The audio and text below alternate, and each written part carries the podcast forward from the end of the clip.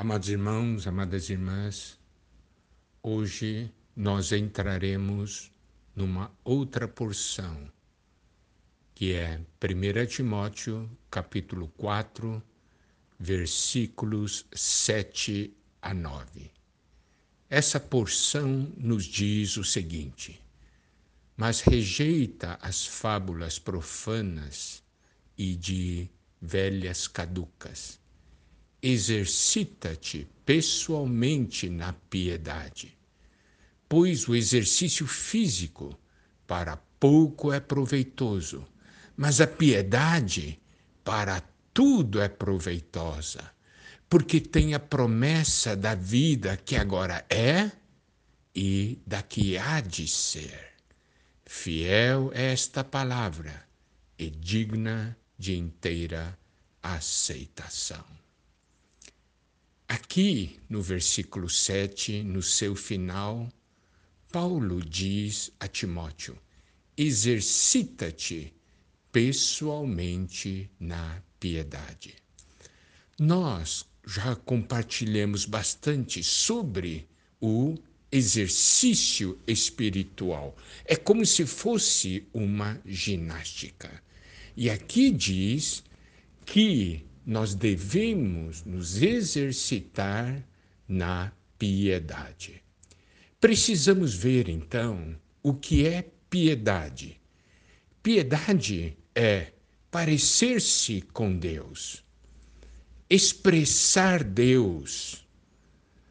A vida cristã, a nossa vida, deve ser uma vida que expressa Deus e no nosso viver, nós precisamos ser semelhantes a Deus no que diz respeito às nossas atitudes, à nossa maneira de ser em todas as coisas. Piedade é Cristo vivido por nós. Isto é, nós vivemos Cristo. Para Cristo, então, ser a manifestação de Deus em nossa vida. Filipenses capítulo 1, versículo 21 diz: Porquanto para mim o viver é Cristo e o morrer é lucro.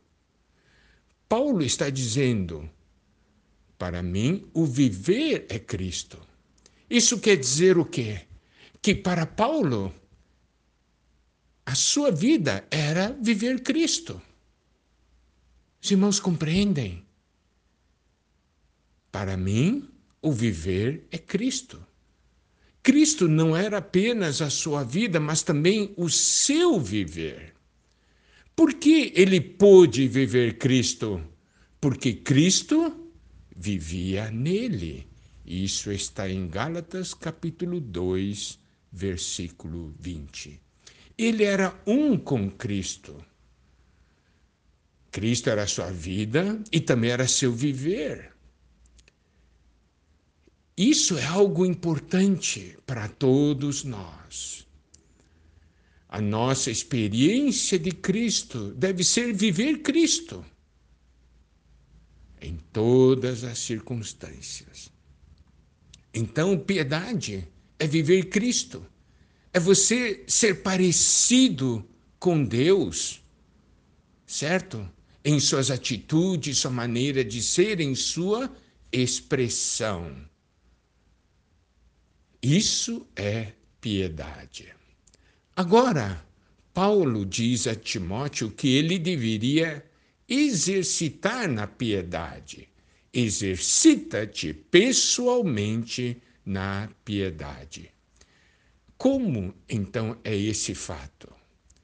Nós sabemos que hoje Cristo é o Espírito que habita em nosso espírito. Certo? Então, consequentemente, exercitar a piedade é exercitar o nosso espírito para viver Cristo em nosso viver diário.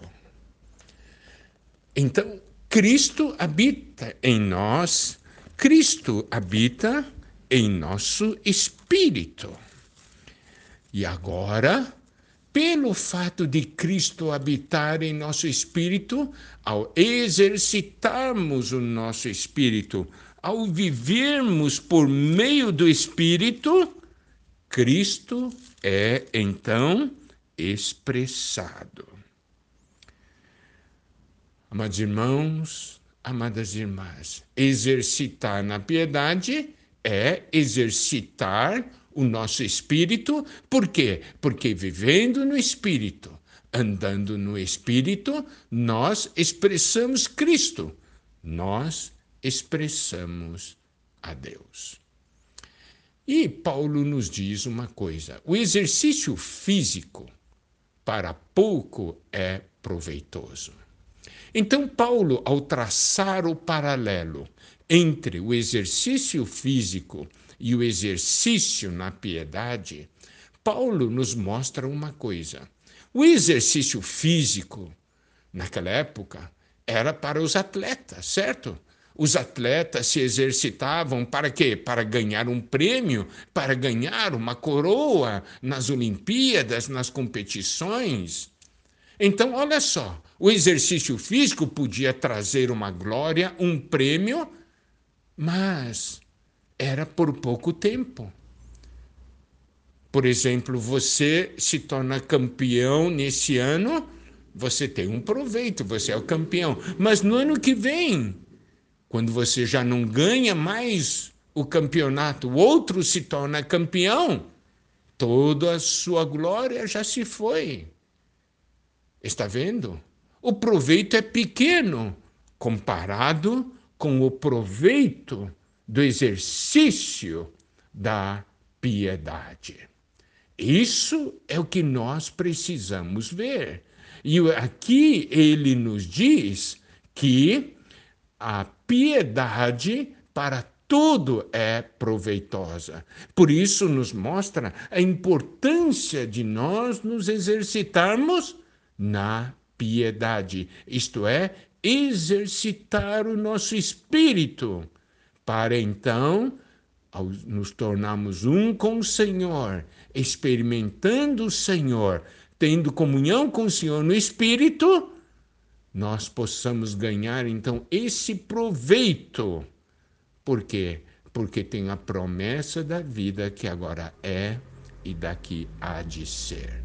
Glória a Deus.